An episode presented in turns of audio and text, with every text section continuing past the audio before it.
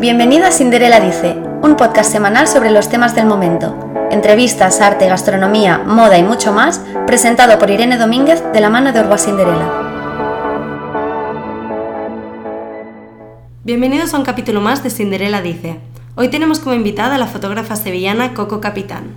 La artista ha trabajado con revistas de moda como Vogue y grandes firmas como Gucci, con quien hizo las famosas camisetas estampadas con mensajes como Common sense is not so common. Hola Coco, bienvenida a nuestro podcast. Hola Irene, ¿qué tal? Muy bien. Estamos encantados de tenerte aquí y primero de todo quería preguntarte que mm. tú empezaste a trabajar como fotógrafa cuando solo tenías 16 años. ¿Cómo fue el principio de tu carrera profesional? Bueno, mi carrera ha ido como muy despacito, como de menos a más. Em, todo el mundo me pregunta muchas veces como si hubo alguna colaboración o algún momento que realmente cambiase mi carrera totalmente. Y la respuesta es siempre que, que, no, que para mí, o sea, al menos desde dentro siempre lo he vivido como un esfuerzo más, siempre me ha devuelto como un poco de confianza más aparte de mis, por parte de mis colaboradores y siempre ha ido como muy poco a poco. Yo soy de, de Sevilla, cuando tenía 11 años me mudé a Cádiz y ya entonces tenía como muchísima afición por la fotografía y por el mundo del arte en general, pero nunca me nunca me, me, había imaginado a mí misma convertirme en artista. Como tenía un, tenía un interés, pero era más que nada un, un hobby o una afición. Y mm, mm, eh, llegó un momento en el que tuve que decidir que, a qué me quería dedicar el resto de mi vida, que fue bueno, cuando tuve los 18 años y terminé el colegio. Y eh, fue cuando decidí que quería ser fotógrafa y me mudé a Londres. Entonces tenía 17 años y empecé a hacer internships en diferentes, mm, diferentes eh, revistas, bueno, hice un poco de todo, la verdad, todo lo que me dejaron y todo lo que pude. y durante esos primeros años aprendí mucho, luego me aceptaron en la universidad, que era el motivo principal por el que me había mudado a Londres. ¿Qué universidad? Eh, fui a Central St. Martins y luego hice el máster en Royal College of Art. Sí, mi sueño en realidad siempre había sido ir a Royal College, pero Royal College es una, una universidad de postgraduate, como que necesitas tener un, grado antes. Y mm, yo en realidad soy de una familia bastante humilde en el, eh, en, en, el sur, en, bueno, en Sevilla, mis padres son andaluces los dos, y creo que también como tener como raíces bastante humildes como que me ayudó mucho en mi carrera, porque yo mm, sentía siempre que tenía que ir como con una meta eh, y con las cosas súper claras. Como no tenía el lujo de como tomarme las cosas con mucha calma, que creo que en realidad también me ayudó mucho, porque yo era eh, eh, independiente, ¿cómo se dice en español? Uh, financially independent, como económicamente independiente desde que era muy pequeñita. Entonces empecé haciendo para mí las opciones eran o hacía un trabajo de algo que me gustase o tenía que currar en cualquier otro sitio, ¿sabes? Entonces mi mentalidad era como, joder, quiero prepararme lo máximo posible para que cada trabajo que coja sea lo más relacionado posible a lo que realmente me interesa. Y así fue cuando estaba en la universidad, empezaba como no sé si nos decían, imaginaros que hacéis un, un, editorial para una revista. Yo en vez de imaginármelo, lo intentaba hacer una realidad, como mandaba emails a 500 revistas, eh, no sé, y empecé... Con la iniciativa. Sí, exactamente, pero empecé como muy, o sea, yo recuerdo la primera... Las primeras veces que me pagaron por fotos, recuerdo que me pagaban 5 eh, libras por foto. Eh, todo esto para darte un poco de perspectiva de que realmente el camino ha sido muy bueno, puedo decir muy lento porque he tenido suerte también, pero ha sido muy poco a poco y todo como siempre he sentido que, que mm, he visto como el reflejo de mis esfuerzos eh, conforme ha ido pasando el tiempo. ¿Y en qué momento dijiste, wow, he conseguido como, esto es fuerte, ¿no? ¿Cómo he acabado aquí? Yo creo que las la primeras veces en la que realmente empiezo a darme cuenta de que ahora llevo un tipo de vida que era el tipo de vida que, que, soñaba cuando era pequeña, creo que es muy reciente, te diré que ha sido durante el último año sobre todo, eh, de pensar, no sé, porque tenía como... A veces pienso, me gusta mucho pensar en cuál eran mis sueños cuando era más joven y compararlo también con el presente. Y últimamente digo, ah, pues Eh, cuando era pequeña, eh, cuando era pequeña, cuando tenía 18 años, pensaba, joder, me encantaría ser ese tipo de persona. Y ahora me doy cuenta de que no todos mis sueños se han cumplido, pero eh, soy un tipo de persona... sí, exactamente. pero que soy, soy parte de bueno, de ese sueño que tenía cuando, cuando era pequeña, que siempre me parecía muy inalcanzable. Um, no inalcanzable de forma que pensase, ah, no lo voy a intentar, pero me parecía, bueno, que no sé, como era una fantasía demasiado, demasiado grande. sí, y ahora veo lo más sólido, pero bueno, es como todo en la vida. Ahora, cuando estás en un, cuando llegas al punto donde querías llegar cuando eras más joven, ya tienes otra cosa nueva en la mente, que supongo que también es sano, ¿sabes? Y, y, y, como que todo, puedes mirarlo, puedes mirar a todo con mucha más perspectiva. Sí, totalmente. ¿Y tú consideras que es difícil a día de hoy todavía para una mujer fotógrafa hacerse su hueco dentro de la industria? Creo que hay muchas más oportunidades, bueno, desde luego hay muchas más oportunidades para, para mujeres en realidad en todos los campos creativos, pero todavía creo que existe un poco de, bueno, creo que todavía existe sexismo en el trabajo y existe sexismo en todas las partes de, de nuestra sociedad. A mí me encanta, bueno, a mí me encanta mi trabajo y me encanta trabajar y me encanta trabajar con gente maja. Normalmente no me importa si es un hombre o, o una mujer, pero eh, no sé, como que, bueno, uno de los motivos por los que estoy aquí, por ejemplo, es porque admiro muchísimo a Laura y todo el, el, trabajo que, que, ha hecho con, con, esta firma y la verdad es que no hay tantas figuras como, como te imaginas en el mundo de, no tanto en el mundo de los negocios como en el mundo creativo.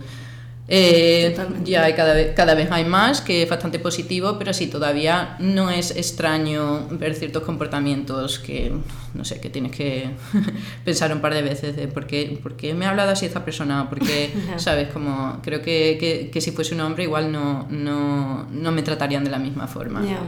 Pero también puedo hablar de la otra parte que es mucho más positiva, que en general siento que eh, mi generación ninguno de mis sueños o ninguna de las metas que tenía se han tenido que parar por, eh, por mi género, que es, sabes, que mm, me parece bastante positivo, pero sí, creo que todavía queda mucha lucha. Seguiremos ahí. Total. las camisetas customizadas que hiciste con Gucci fueron todo un éxito, felicidades, me encantaron, soy personalmente fan. ¿Cuándo y por qué empezaste a usar la caligrafía que tanto te caracteriza a ti? Mm, yo siempre he tenido, desde que era muy pequeña, me encantaba, mm, me encantaba escribir. De hecho, mm, de pequeña solía pensar que me convertiría más en algo relacionado con el mundo de la literatura que con el mundo visual. Y siempre desde muy pequeñita, todavía tengo todos mis cuadernos guardados, siempre he ido con un cuaderno donde mm, no era exactamente un diario, pero era un poco forma de diario. A veces como podía escribir mis sentimientos o mis ideas y luego conforme fui creciendo y empecé a la universidad evolucionó un poco también a mis cuadernos de, de research y sketches donde apuntaba como todas las ideas, cosas que se me ocurrían. Y cuando estaba en la universidad, cuando estaba en Royal College, empecé a trabajar con Gucci como fotógrafa y yo siempre iba con estos cuadernos. Y entonces empezaron a ver dentro de, dentro de Gucci, dentro de las oficinas, como eh, empezaron a tener mucho interés por, por, mis escritos y a preguntarme. Y fueron ellos los que, los que me propusieron hacer una colaboración que no fuese basada en fotografía, pero que fuese basada en los escritos. Y para mí la verdad es que fue una gran sorpresa porque nunca había pensado en que mis notas, porque realmente eran como notas de trabajo, se, se convirtiesen en el arte en sí. Fue como una, una vuelta como mucho más pura, ¿sabes? Para mí eran todos ejercicios de reflexión, no era como un, un, una pieza final. No, total. O sea, al final, incluso más allá de tus fotografías, como que otras partes de, de tu vida, de tus hobbies, de tus mm. emociones, también se materializaron y se hicieron realidad, ¿no? sí, no, y bueno, y sobre todo, yo creo que también una de las razones por la que entonces funcionó bastante bien es porque eh, realmente mis escritos son como bastante personales, no es algo que yo, eh, ninguna de las frases no fueron frases por encargo, o sea, eran frases que ya existían y me dijeron, ¿quieres hacer esta colaboración? Y a Alessandro Miquel esas eran las frases que me, las que eligieron, entonces eran las que a él le gustaban más. Pero no tenía ese, ese link de que me habían puesto un proyecto que yo tenía que desarrollar, sino que era realmente lo que ya existía, lo que yo habría escrito para mí misma, tanto si hubiese una colaboración como si la gente tuviese interés o no. Y creo que esa es la parte que funciona, porque es realmente, mm, no sé, viene más 100%, puro. sí. Sí, sí. ¿Y cuál es el mensaje que queríais transmitir? Mm. Bueno, para mí, no sé si es exactamente el mismo, no, no sé si es eh, directamente la misma goal que tenía, mm, el mismo objetivo que tenía Gucci, pero para mí era, mm, cuando escribo y lo comparto, eh, creo que mi objetivo es un poco acercarme a la mente de cada persona. Yo creo que eh, el objetivo final es reflexionar sobre cómo de parecidos somos todos, eh, al menos a nivel sentimientos. Eh, no sé, yo miro al mundo y, y- y veo a las diferentes personas con las que me encuentro en mi vida personal y me parece que siempre, al final, siempre las emociones son, son muy parecidas dentro de historias diferentes y creo que para mí eso era lo importante, como em, acercar mucho los, los sentimientos y que mm, mi objetivo es que cuando la gente lea mis escritos eh, se pueda sentir representada o decir, vale, yo también tenía un pensamiento parecido, en real- ¿sabes? Como que pienso que la mayoría de las cosas que escribo no son tan... No son sentimientos tan complejos, sino están mucho más, mucho más basados en, la- en- en lo cotidiano y en lo que puede sentir cualquier persona. Y creo que es, ese, es un ejercicio de querer conectar con, con- con el mundo, creo. ¿Y crees que con la fotografía buscas también este mismo objetivo o son cosas distintas? Eh, creo que también busco ese objetivo, pero para mí la fotografía es más una herramienta de mm, investigación, de research. Quiero decir, eh, cuando escribes es un ejercicio mucho más eh, interior, o sea, es tu mundo interior, eh, lo reflejas en papel y entonces puedes comunicarte con el resto del mundo. Para mí la fotografía es más una herramienta para mirar al mundo que ya existe eh, fuera de ti. Tanto, eh, ¿sabes? Es como, me siento como que todas esas cosas ya existen eh, o están ahí. Que yo decida hacer una foto o no de ese mundo es independiente. Entonces me parece más como mi herramienta para, como he dicho, para, para mirar al mundo. No viene necesariamente tanto de mí, sino es una conversación siempre con, con la persona que he fotografiada, con el lugar que estoy fotografiando. Creo que son dos procesos diferentes. ¿Y cómo preparas tus fotografías? O sea, ¿tienes algún Mm. procedimiento? Em, las fotografías que más me suelen gustar son las que tienen menos preparación. A mí me gusta mucho la fotografía espontánea. Obviamente cuando hago un photoshoot para una marca, pues tienes que organizarlo todo, elegir los modelos, pero siempre me gusta dejar como un poco de, de espontaneidad. Como las fotos que más me gustan son las fotos que no había pensado. Luego comercialmente sí que, sabes, cómo hago unos dibujos o tengo unas ideas muy claras de lo que se va a hacer, pero siempre me sorprende que al final la foto más potente es algo que no había eh, planeado. Es como más espontáneo y creo que esa es la parte que más me interesa de la fotografía, el elemento sorpresa, el elemento que sacas una cámara y cualquier Sí. cosa puede, puede pasar. Sí, sí, o sea, realmente va a transmitir más porque, no sé, a mí me cautiva mucho la mirada, sobre todo cuando coges a alguien desprevenido y coges como la mirada. Mm. Llama más la atención realmente, que supongo Sí, que para no, algunos esa proyectos naturalidad, sí, sí. y para otros no, como dices, quizás en moda es mucho más estricto. Mm, sí, pero bueno, yo creo que el mundo de la moda también se está volviendo mucho más flexible y realmente mm, la mayoría de proyectos que cojo en moda están interesadas en esa parte de mi trabajo. Como que tampoco me ponen pautas muy, muy, cerradas, muy, muy cerradas, como realmente la mayoría de los proyectos estrellas es cuando me piden fotografía algo o mira algo desde cómo lo mirarías tú fuera de este conte- contexto comercial o, ¿sabes? o de este contexto fashion. Creo que, que son los proyectos que más me gustan y son los en los que puedo ser más auténtica. ¿Y cómo fue trabajar mano a mano con el diseñador creativo Alessandro Michele? Pues eh, muy bien, a mí mm, Lalo me... en- bueno, en, en Gucci le llaman Lalo. Eh, a mí me, me, me encantó trabajar con él, pero no solamente Lalo, es como Gucci es como una familia. Eh, recuerda además entonces que no eran... Como Gucci ha tenido un boom bastante potente en los últimos años, pero esto era como muy al principio, porque yo llegué a Gucci eh, con, Alessandro, con la llegada de Alessandro Miquel, que cambiaron un poco como lo- la plantilla de fotógrafos con los que trabajaban y como que todo dio una vuelta.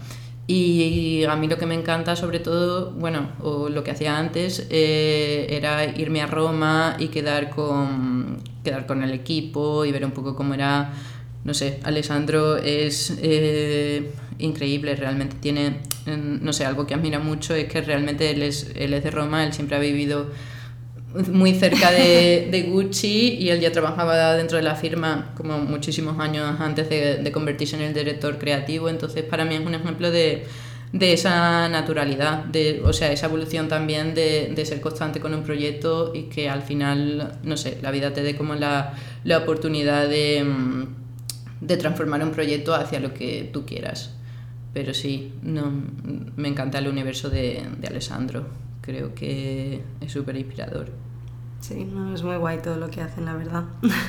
y también has hecho la portada de, de, Vogue de Vogue España para sí, enero. Sí, que ha salido hoy. Qué guay, la hemos visto, ya podéis verla todos. Eh, ¿Podrías contarnos un poco la historia detrás de la portada? Sí, bueno, tengo que reservarme algunos detalles porque creo que hoy solamente ha salido la, porta la portada y ellos obviamente tienen toda la toda la exclusividad de, del contenido pero... con cuidado. sí, exactamente. Pero para, adelantar, para adelantarte un poco, para mí es una portada muy especial porque, eh, bueno, primero es la portada de enero, que es como un nuevo año, y también para mí es un momento muy nuevo porque me he mudado hace poco a, a las Islas Baleares, vivo en, en Mallorca ahora, en un, en un pueblecito eh, al noroeste de la isla.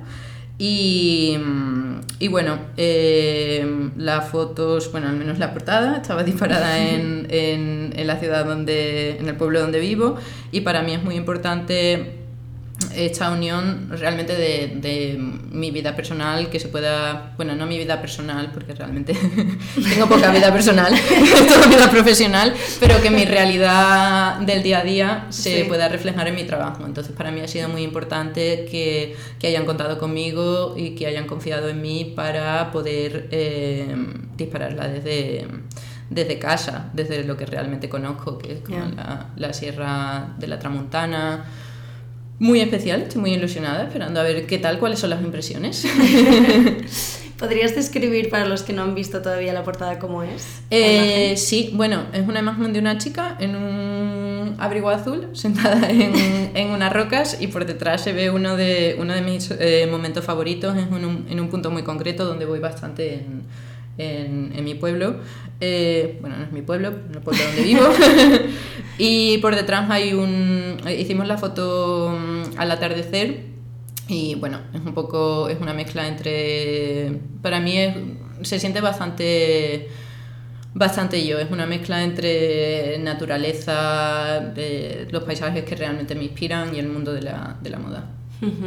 ¿Y qué tal el cambio de vivir en Londres ahora vivir eh, eh, Pues estoy muy contenta. Eh, obviamente tiene sus dificultades. Estoy muy acostumbrada y muy malcriada al, al, sentido, bueno, lo que te hace una ciudad grande, que te vuelves muy impaciente y todo es muy rápido y todo es muy fácil.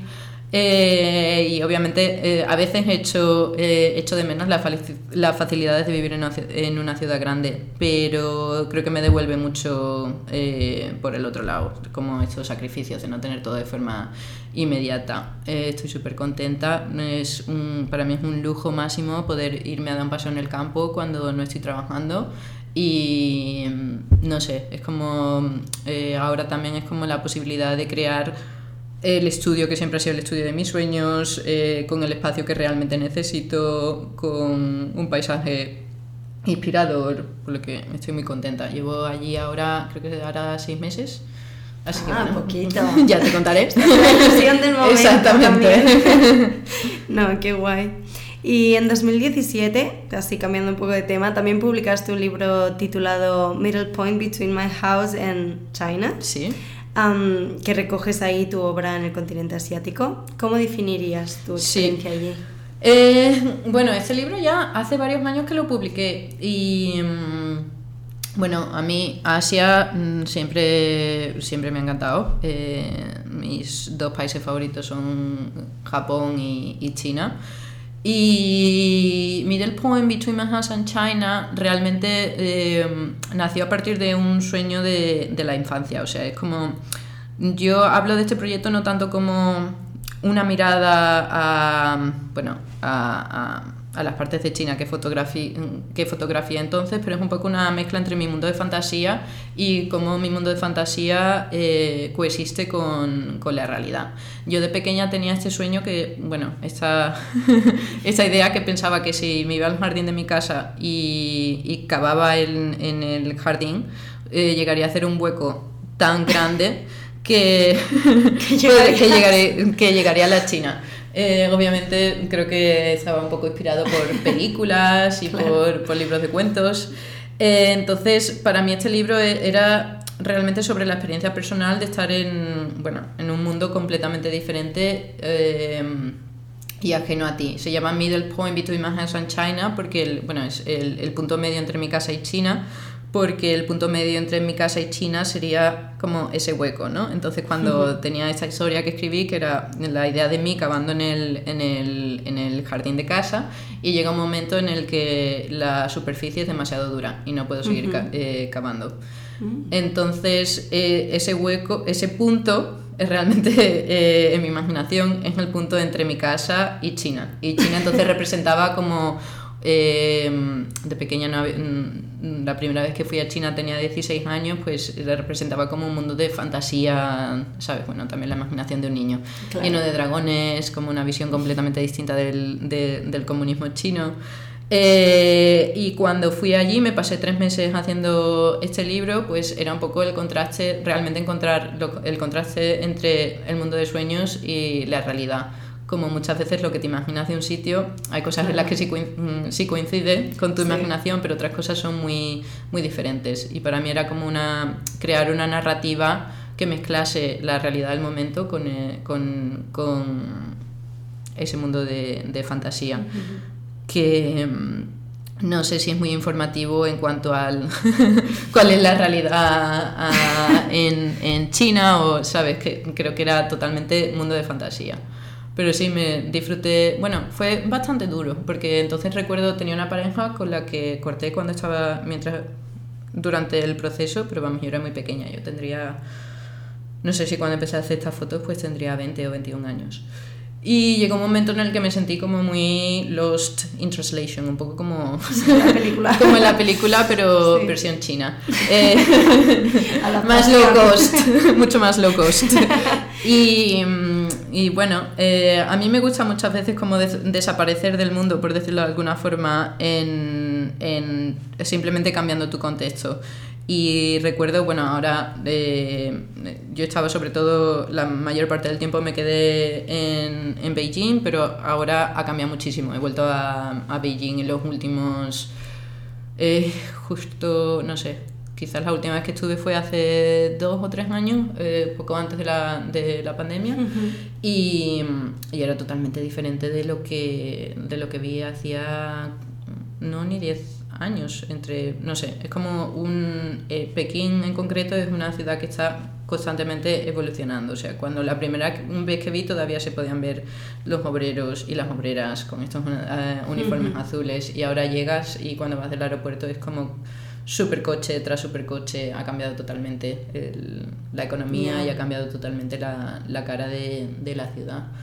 Eh, pero hay muchas diferencias en China también de, de, ciudad a ciudad, como que es un poco difícil para mí describirlo como un, como un todo, porque sí que es verdad que luego te vas a una zona rural y la mentalidad es totalmente diferente, lo que puedes ver es totalmente diferente, pero sí, tengo muchas ganas de volver a China, la verdad. Estoy ahora puede que tenga, tenga un proyecto dentro de poco y estoy deseando a ver si, a ver si se puede con, con toda la pandemia. en China? Bueno, ya me pasé tres meses allí, creo que... Mmm, no viviría en China como...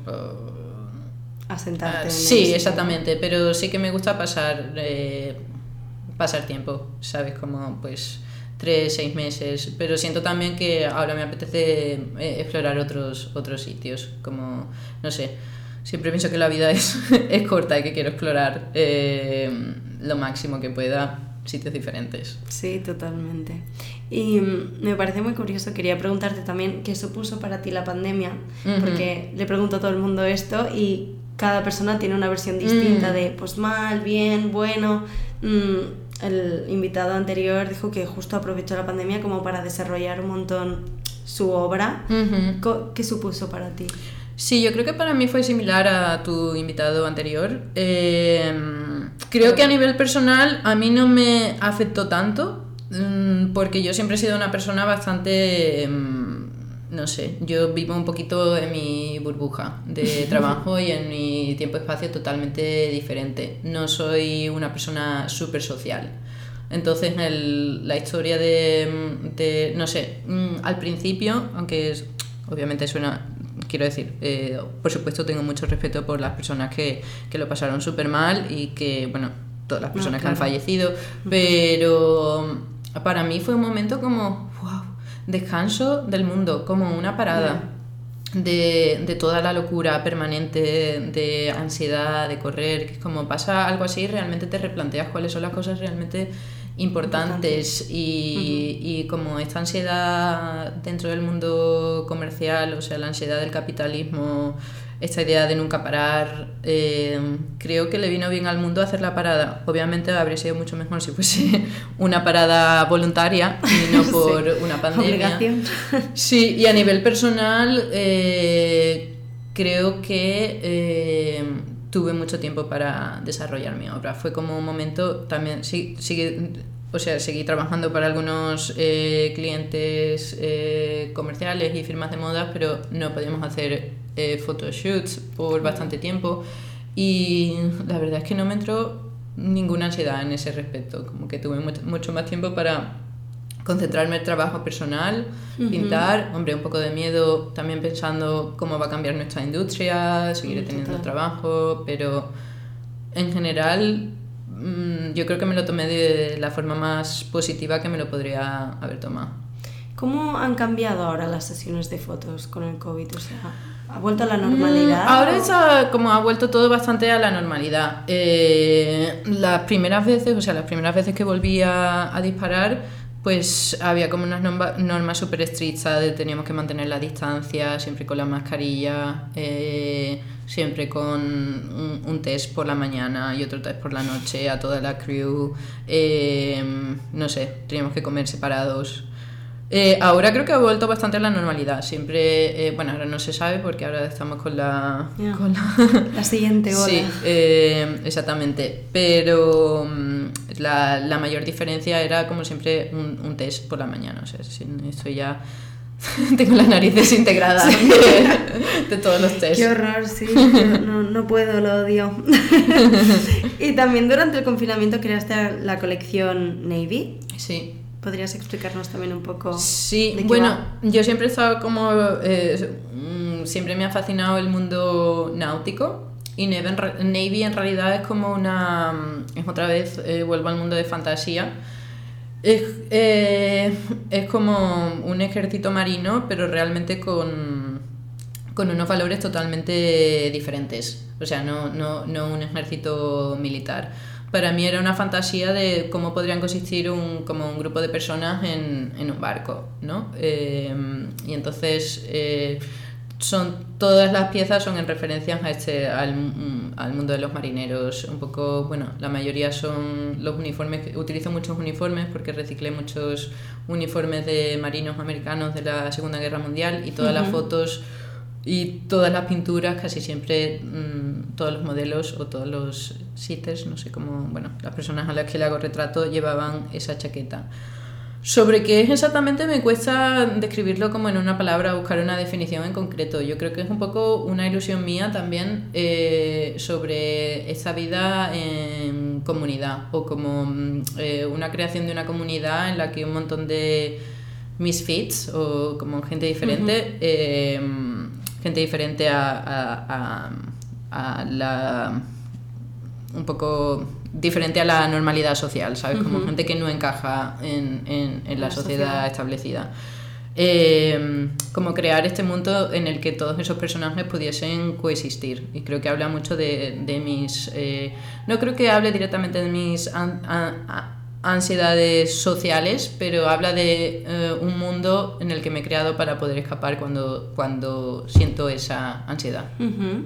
¿Y cómo te inspiras para, o sea, son ideas muy profundas y son buenísimas todas, pero cómo te vienen de repente o No, creo que es un proceso. Luego también con Navy lo que me pasó es que sentí durante la pandemia fue cuando me, me senté y me, me, ayudó mucho este parón, porque realmente pensé cuáles son mis, mis obsesiones permanentes, o sea, cosas que siempre me han llamado la atención desde que son muy pequeñas. El mundo marino y el mundo náutico siempre me ha encantado. Y fue realmente como una, una invitación a mí misma a reflexionar sobre esto estos temas. ¿Por qué siempre el color azul? ¿Por qué el mar? Eh, vale, pues pensé, voy a llevarlo al siguiente nivel. Eh, ¿Cuál es el siguiente nivel? Pues cuando empiezas a hacer un, una serie de trabajos sobre un mismo tema, no sabes exactamente cómo va, cómo cada pieza em, va, va, a terminar siendo pero es darte como a ti permiso para, para, explorar porque te llama algo la atención o porque quieres hacer algo en concreto. Entonces me lo tomé como un, un periodo en el que iba a explorar mi pasión por el mar y llegar a entender qué significa el mar para mí. Eh, creo que no tengo una respuesta clave, pero muchas veces eh, necesito como detenerme a pensar este tipo de cosas. ¿Por qué el azul y no otro color? ¿Por qué el mar y no medio por hacer una serie sobre la montaña. Em, no lo sé, son como fascinaciones que siempre he tenido y no encuentro la respuesta, pero me gusta mucho indagar en ello, ¿no? también este marzo vi que colaboraste con Bioderm para salvar los océanos desde las emociones, teniendo como tu arma pues tus contundentes y críticos mensajes.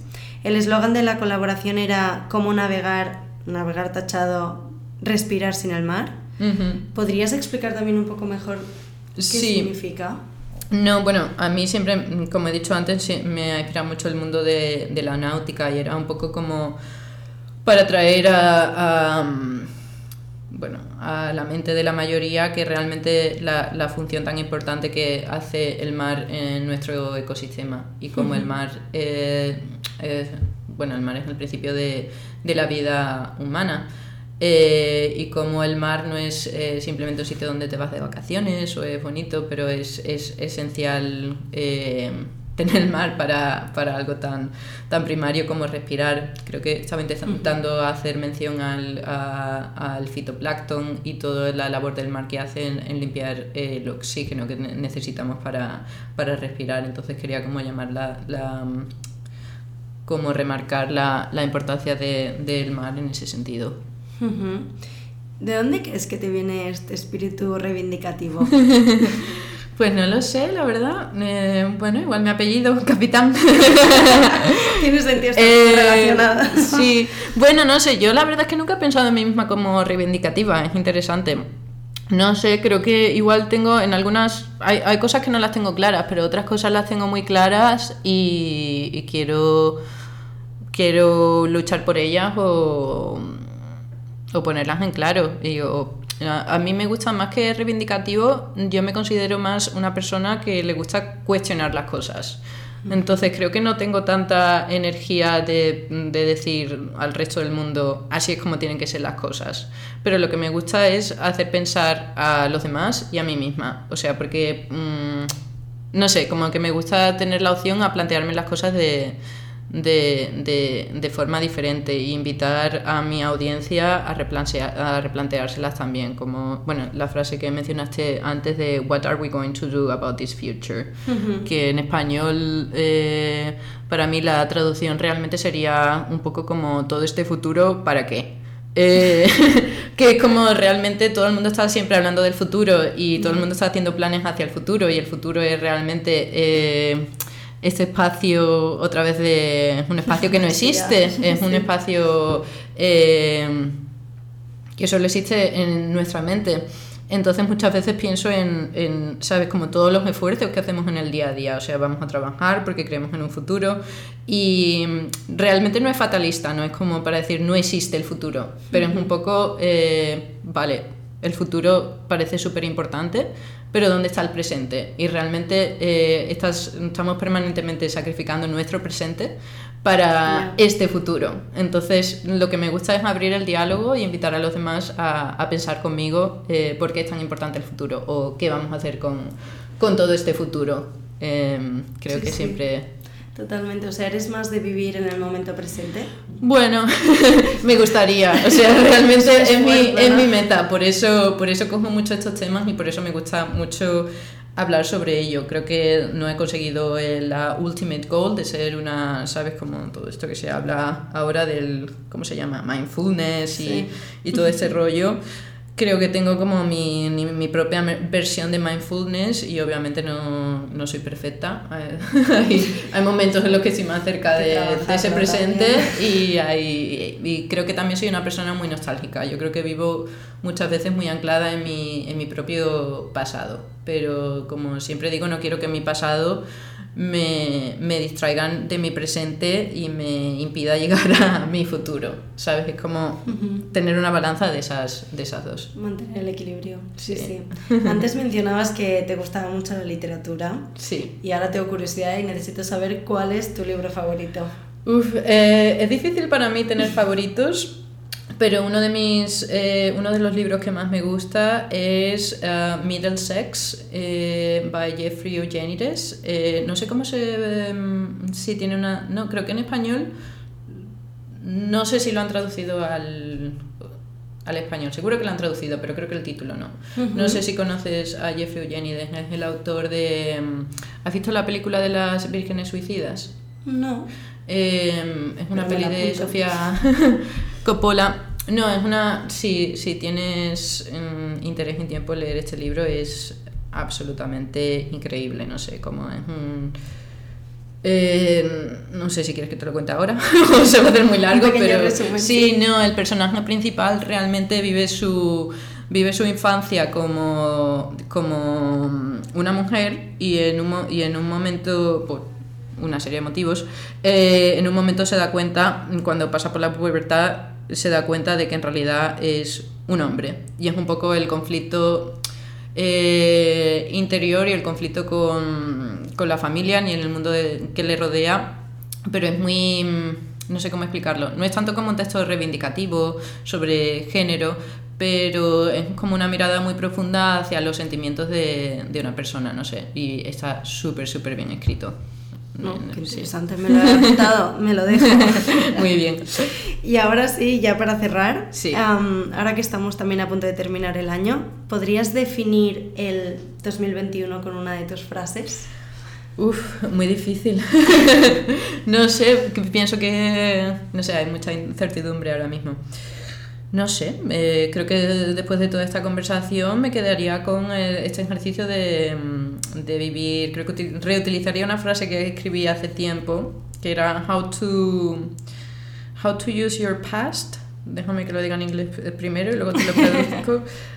how to use your past era algo así. ¿Cómo utilizar tu pasado para que te impulse hacia el futuro y no te haga eh, dejar de disfrutar del presente.